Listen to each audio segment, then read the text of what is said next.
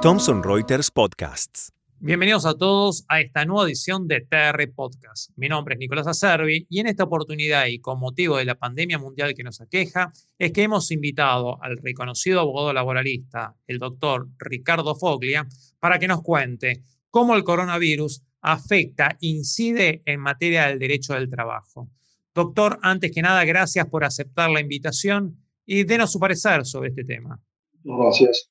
Eh, vamos a efectuar un análisis de todas las normas dictadas a raíz de la pandemia provocada por el coronavirus desde la óptica del derecho del trabajo. Las normas se han ido sucediendo y el impacto de esta enfermedad, este virus, afecta tanto al derecho, digamos, al sector público como al sector privado y al derecho individual como el, al colectivo. En este análisis me voy a referir únicamente al impacto de estas normas en el derecho individual. Todos sabemos que esto es una pandemia que arranca en noviembre de 2019 en la ciudad de Wuhan, en China, con una persona este, infectada por el COVID-19 y que este virus se ha ido expandiendo de China, pasó al sur de Asia, a Europa, a Estados Unidos y lamentablemente ha llegado hoy, este, ha llegado en estos días a a la República Argentina. Eh, son varias las normas que tienen incidencia en esta cuestión. Primero tenemos la ley 27541, eh, que es la de solidaridad social y reactivación productiva, que en el artículo 1 declaró, entre otras, la emergencia sanitaria hasta el 31 de diciembre del 2020. Esta ley es el soporte o la viga maestra de todas las normas que vinieron con posterioridad. El 12 de marzo se dicta el decreto de necesidad y urgencia 260, que dispuso mm, por un año ampliar la emergencia pública por un año, por un año más,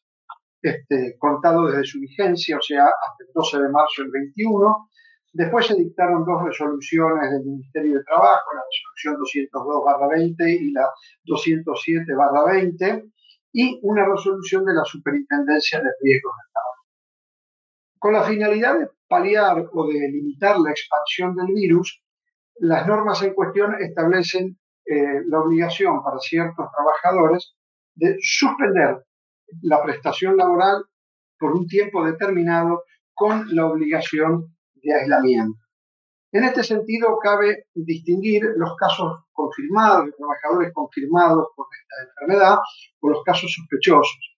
A los casos confirmados este, y aunque las normas no lo señalan, es aplicable lo establecido en los artículos 208 y siguientes de la ley de contrato de trabajo, es decir, de las mal llamadas enfermedades inculpables, en cuyo caso la suspensión de la prestación de tareas será por el tiempo y los plazos que establezcan lo mismo. También puede darse el caso de que esta enfermedad este, tenga causa laboral en cuyo caso este, van a estar cubiertas por la ley de riesgo de trabajo, por la RT respectiva, pero en este caso, como se trata de una dolencia que no está listada, habrá que seguir el procedimiento establecido, digamos, para las enfermedades no listadas, ese listado de triple columna que tiene la ley de riesgo de trabajo. Ahora, para los casos, digamos, no confirmados y digamos que resultan sospechosos, las normas establecen una obligación doble, es decir, suspender la concurrencia al lugar de trabajo por un plazo determinado, que en este caso es de 14 días, que manteniéndose los deberes, los restantes deberes de remuneración y conducta, esto se integra con una obligación de aislamiento, con esta finalidad precisa y determinada. Si el empleado, si el trabajador puede cumplir con sus tareas en su domicilio, está obligado a realizar las mismas de acuerdo a los criterios de buena fe, este, porque, eh, digamos, eh, no hay una forma de determinar en todos los casos, aunque vamos a después a dar algunas precisiones. Es decir, ¿cuáles son los elementos diferenciales de esta licencia especial con la este, del 208 de la ley de contrato de Primero, esta licencia va acompañada, o esta no prestación de tareas, va acompañada de una obligación esencial. Y el trabajador debe cumplir tareas en su domicilio, este, lo que no es posible dentro del artículo 208 de la ley de contrato de trabajo. Y sobre este tema, como dije, lo voy a analizar este, más adelante. Los plazos de licencia, como dijera, eh, establecidos en su momento por el DNU 260-2020, es para todo trabajador, independientemente de su condición de eh, trabajador en relación de dependencia. En la resolución 2 eh, del artículo 2 de la resolución 202-2020, que está dirigido específicamente a los trabajadores,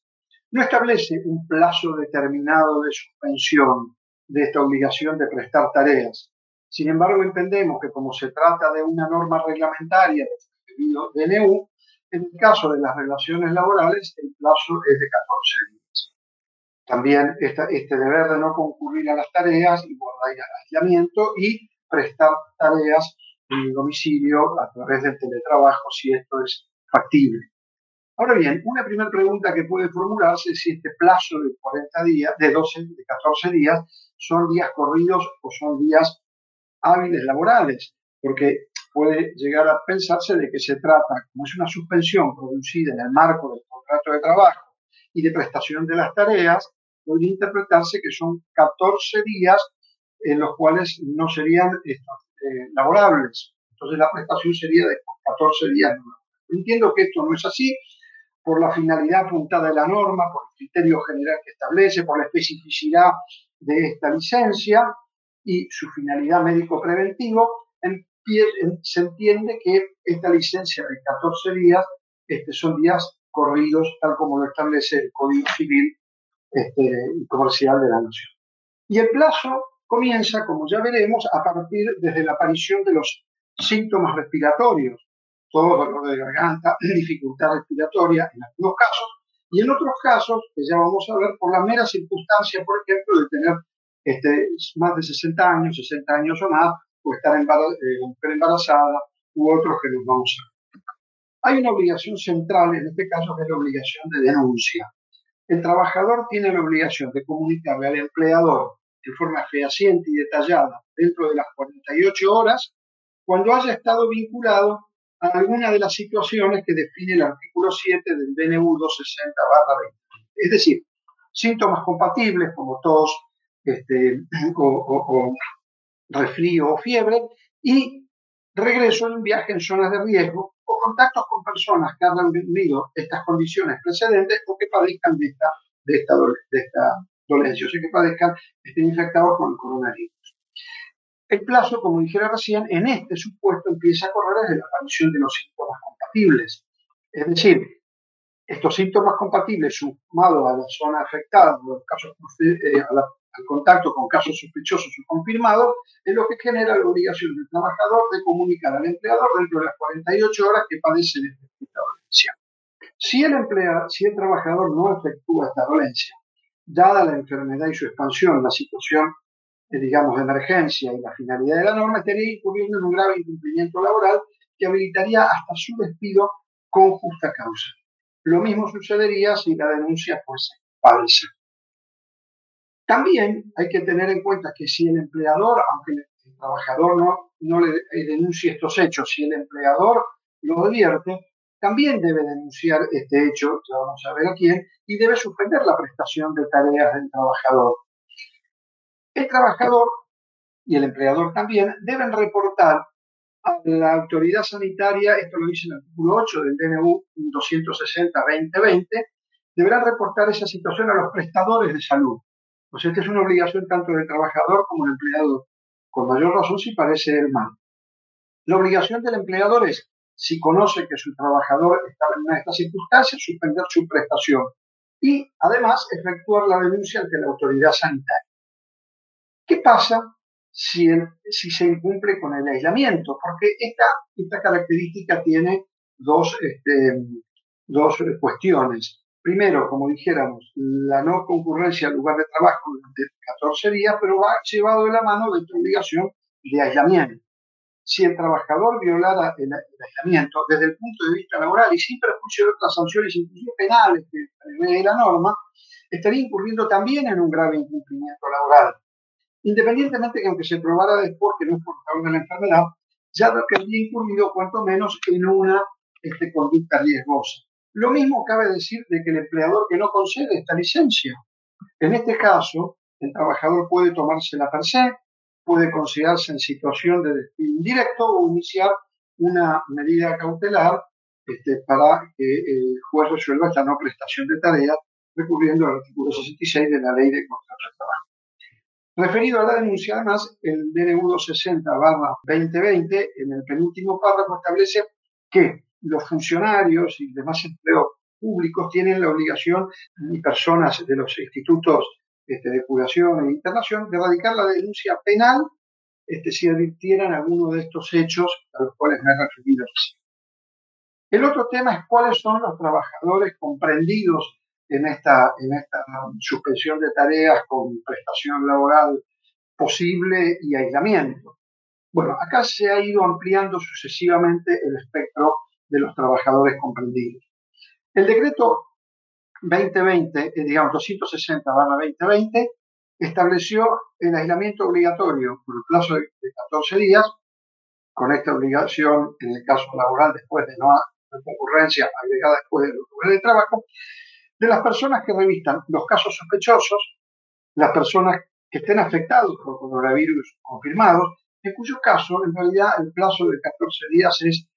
abstracto porque esto va a durar el tiempo hasta que tenga el alta para poder este, volver a sus, a sus tareas o a, su actividad normal. Y segundo, los que hubiesen tenido contactos estrechos con alguno de los dos incluidos en las categorías anteriores, es decir, con los casos sospechosos o con los casos confirmados.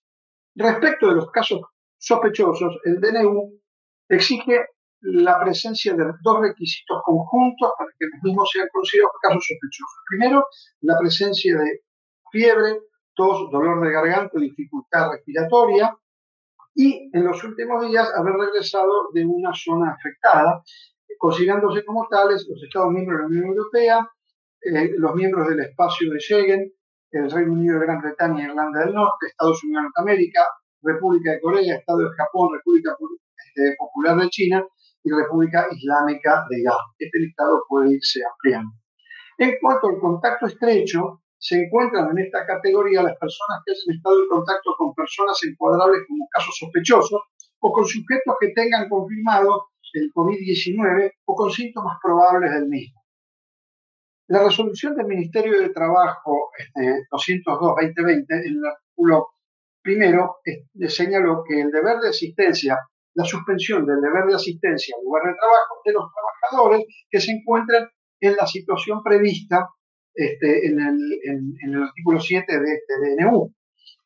Y agrega que esta suspensión es aplicable a cualquiera sea la naturaleza del vínculo laboral, de forma tal que abarca contrato plazo fijo, eventual, contrato de temporada y aquellos que están en contrato de prueba. Eh, también en respecto de la relación sin contrato, como no hay una ejecución efectiva de tareas, en este caso no sería aplicable porque el contrato no tuvo principio de ejecución y el empleado y el trabajador no, no, no trabajó. Así que no puede haber una suspensión de concurrencia en lugar de trabajo la resolución 207-2020 amplió la lista de trabajadores que deben cumplir con la suspensión y el aislamiento. Estos trabajadores son los trabajadores mayores de 60 años de edad, con dos excepciones. El personal esencial adecuado para el funcionamiento del establecimiento, siempre que no se trate de una mujer embarazada que esté incluido en los puntos 6 y siguientes, y quien tiene que definir quién es personal esencial es el empleador en el ejercicio de su facultad de dirección y, este, organización. Si el trabajador este, cuestiona la decisión del, empleador de designarlo como este, personal esencial para el mantenimiento de la actividad, en este caso, este, y el, el, trabajador dice, mire, lo mío no es esencial, entiendo que de nuevo el, trabajador podría retener tareas hasta que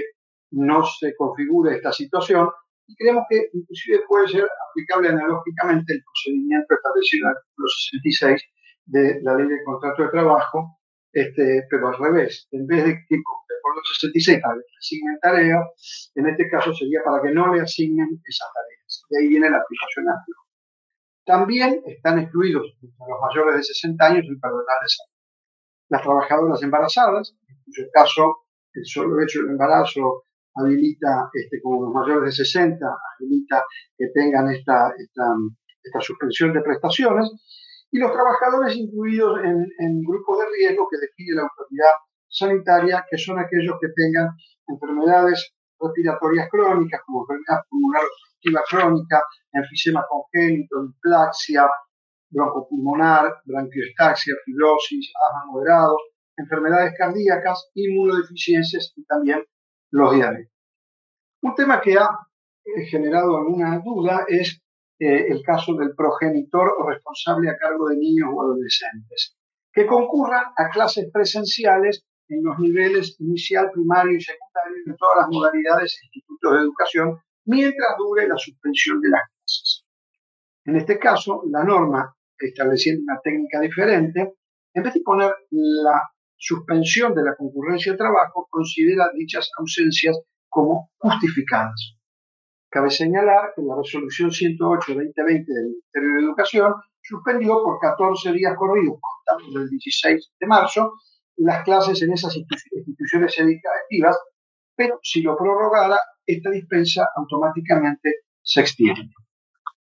Esto plantea algunas cuestiones. Los empleados deben eh, comunicar a sus empleadores estas circunstancias, justificando, conforme dice el artículo 3 de la resolución, la necesidad y detallando los datos indispensables para que pueda ejercerse el adecuado control. En este sentido, el empleador puede requerir una constancia de la autoridad educativa que certifique que el menor concurre al establecimiento. La norma también señala que solo podrá acogerse a esta dispensa un progenitor o persona por hogar. Es decir, que si el trabajador convive con otra persona, sea conviviente, marido, mujer, familiar, este, u otra persona este, que es responsable o que vive en el hogar, deberá justificar, digamos, que solo uno de ellos se va a ocupar del, del cuidado de los menores en esta condición, que tiene que ser un trabajador en relación de dependencia, ya que si es un familiar no tendría mucho sentido, y que por ende las inasistencias en este caso son justificadas. También se plantea el problema de qué pasa con eh, si el hogar cuenta con una persona doméstica que realiza las tareas del hogar y los cuidados de los niños en un horario eh, total o parcialmente superpuesto al, este, al horario de trabajo del, trabajador o de la trabajadora. en este caso, bueno, mientras el trabajador cuente con esta ayuda, no va a poder pedir o no podría pedir esta, esta licencia, porque lo que se quiere es que quede alguien al cuidado de los este, hijos menores. El otro tema que se puede plantear respecto de estos requisitos, una de las cosas que se podría hacer es pedirle una declaración por escrito veraz con todos estos requisitos y si el empleador prueba, puede acreditar que algunos es, este, de las cuestiones son falsas y dio lugar a estas ausencias justificadas, este, bueno, podría el trabajador estar incurriendo en un incumplimiento laboral. La norma no indica si esta licencia o esta licencia es paga o no es paga. Solo expresa que las ausencias serán consideradas como justificadas. Uno de los principios fundamentales de interpretación de la ley es su finalidad, los valores jurídicos y las leyes análogas, de modo coherente con todo el ordenamiento jurídico conforme señala el artículo 2 del Código Civil y Comercial de la Nación. A su vez, el artículo 1064 de dicho cuerpo legal en materia de contratos establece, en materia de contratos, pero este criterio es expansible, el principio de interpretación contextual. Es decir, hay que ver el contexto general en el cual se produjo la situación o la relación. Debemos tener en cuenta que en este caso las inasistencias injustificadas tienen como fundamento paliar o impedir la propagación entre la población del coronavirus. Y con esta finalidad, la autoridad pública dispuso el cierre de establecimientos educativos. Y dado que la mayoría de los casos resulta indispensable que los menores tengan alguien que los cuide y se ocupe de ellos, es que se estableció esa inconcurrencia justificada al lugar de trabajo. De esta manera, es indudable la vinculación de esta situación con la emergencia en materia de salud pública y la situación que dio lugar a la veda de concurrir al lugar de trabajo en, caso de ciertos, este, con pago de haberes en ciertos casos. Ahora, si los que han venido de zonas de riesgo los que presentan y presentan síntomas determinados, mayores de 60 años, las embarazadas y los que tienen ciertas dolencias, inclusive pueden no estar, no están vinculadas con, este, con, el, con el virus, se les exime de concurrir al trabajo y se les paga la remuneración íntegra, no se advierte cuál sería la razón que justifique que las personas que cuidan hijos por efecto de la pandemia no perciban el salario. Tampoco se advierte por qué estas personas deberían estar en una situación peor que las restantes cuando están cumpliendo una función social relevante. Fíjense que las licencias, además, pueden ser con o sin goce de haberes. El artículo de de 3 de la ley no dice nada sobre el particular, pero teniendo en cuenta la finalidad de la norma y lo que se ha dispuesto analógicamente en los restantes casos, es darle concluir que en este caso corresponde el pago del salario. Más aún, cuando tratándose de una pérdida de salario, la norma, si quiso establecer esto, debió ser expresa, ya que se trata de la cancelación de un derecho tributario. Adviértase que el artículo 211 de la Ley de Contrato de Trabajo y la norma también, cuando quiso expresamente hablar de que no se perdía, que se perdía el salario, lo dijo expresamente.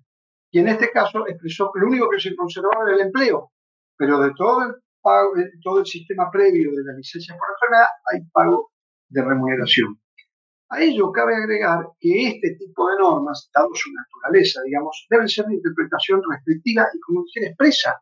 por lo que, salvo excepción, eh, eh, salvo excepción expresa que no existe, el derecho se mantiene, ya que, eh,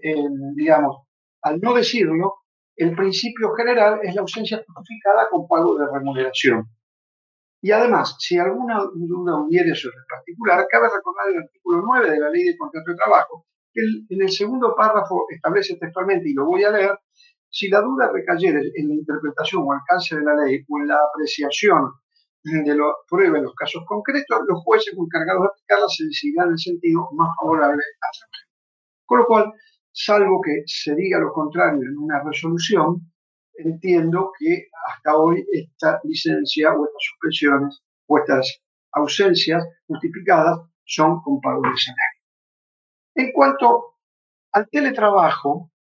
hay una particularidad. La resolución 202 para 2020 dispuso que los trabajadores, en este caso, podían, este, no debían, que no concurrían al lugar de trabajo, podían realizar las tareas en el, en su casa a través del sistema de, de, teletrabajo. Esto debido a que deben guardar esta cuarentena de, de 14 días. La resolución, el artículo 2 de la resolución 207-2020 establece esta resolución y dice que deberá competir, poder realizar tareas habituales o análogas que puedan ser realizadas en lugar de aislamiento y que deberá primar el principio de la buena fe contractual. Es decir, el principio general es que el trabajador debe cumplir tareas. Ahora, estas tareas deben ser análogas o compatibles con las que tenía este, realizando. Y señalo esto, que es muy importante esta obligación de trabajar, ya que la no asistencia al trabajo no es una vacación ni una licencia por enfermedad, porque el trabajador está apto y en condiciones de, trabajador, de trabajar, sino simplemente es un cambio del lugar en donde se ejecuta y se realiza la prestación si la prestación que venía realizando es compatible con, la que tiene que realizar en su casa, no habrá ningún problema. Ahora, si es incompatible, si una persona que no conoce los sistemas informáticos o no los maneja, en este caso, esta obligación cesa. De todos modos, en este caso, la casuística es inmensa y deberá analizarse cada caso bajo la óptica del principio de la buena fe, que está establecido en la norma citada y que además surge del artículo 63 de la, de la ley de contrato de trabajo, y vale recordarlo, del 9 del Código Civil y Comercial de la Nación como un estándar general. Ahora bien, lo que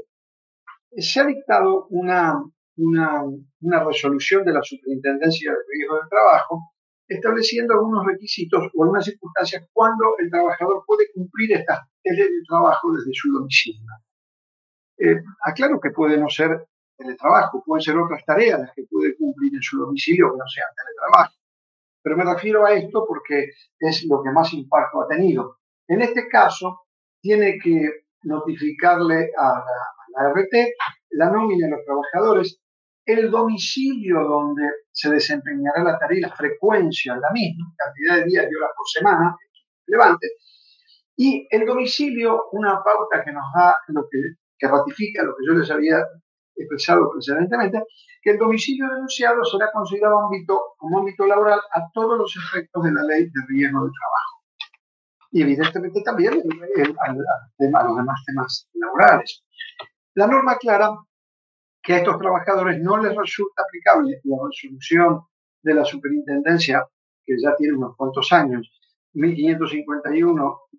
del 2012, que regula en general el trabajo. Resolución que habría que actualizarla dado lo que ha sucedido, no en este caso, sino eh, el, incremento de las tecnologías en trabajo a domicilio desde el año 2012 hasta ahora. Una particularidad de la norma es que incluye a otros sujetos que no son trabajadores dependientes, como por ejemplo las becas, que están previstas por la ley del artículo 7 de la ley 24241, las pasantías y las residencias médicas reguladas por la ley 22127, que son una modalidad de la beca. Con fecha 17 de marzo se dicta la resolución 207-2020,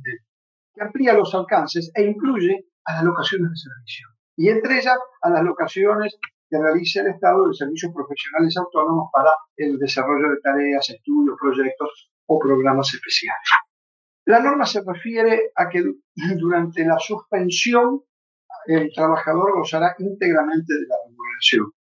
La pregunta es, ¿qué se entiende por íntegramente la remuneración? Bueno, yo entiendo que acá es aplicable analógicamente el criterio del artículo 208 de la Ley de Contrato de Trabajo, dado la finalidad médico-asistencial y preventiva de la licencia en cuestión, que en cierta medida eh, eh, eh, tiene algún punto de contacto, si bien tiene las diferencias que apuntamos, algún punto de contacto con este, la normativa especial. Fijemos, debemos tener en cuenta que esta licencia con aislamiento tiene por finalidad proteger al trabajador, a su entorno y a la sociedad de la propagación de este virus. Y si bien se trata de un hecho ajeno al empleador, este, el empleador tiene la responsabilidad social y subsidiaria por la cual tiene que afrontar las consecuencias de los hechos ajenos. Y también el Estado tiene la obligación de posibilitar que el trabajador pueda cumplir esta, esta obligación a través de los mecanismos de ayuda porque si no sería todo este, eh, muy, muy este, bajo. En cuanto a las vacaciones, no se suspenden este, por esta licencia. Lo mismo sucede con las, este,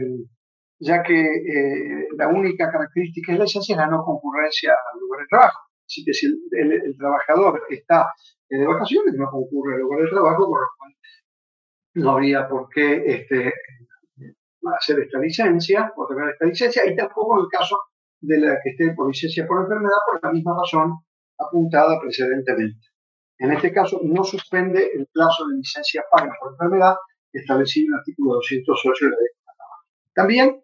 hay otra circunstancia importante que es que en todos los casos el, empleador tiene el derecho de hacer el control médico conforme lo establece el artículo 210 de la ley. Quiero terminar con un comentario sobre todo esto que nos ha eh, lamentablemente sorprendido a todos y de mala manera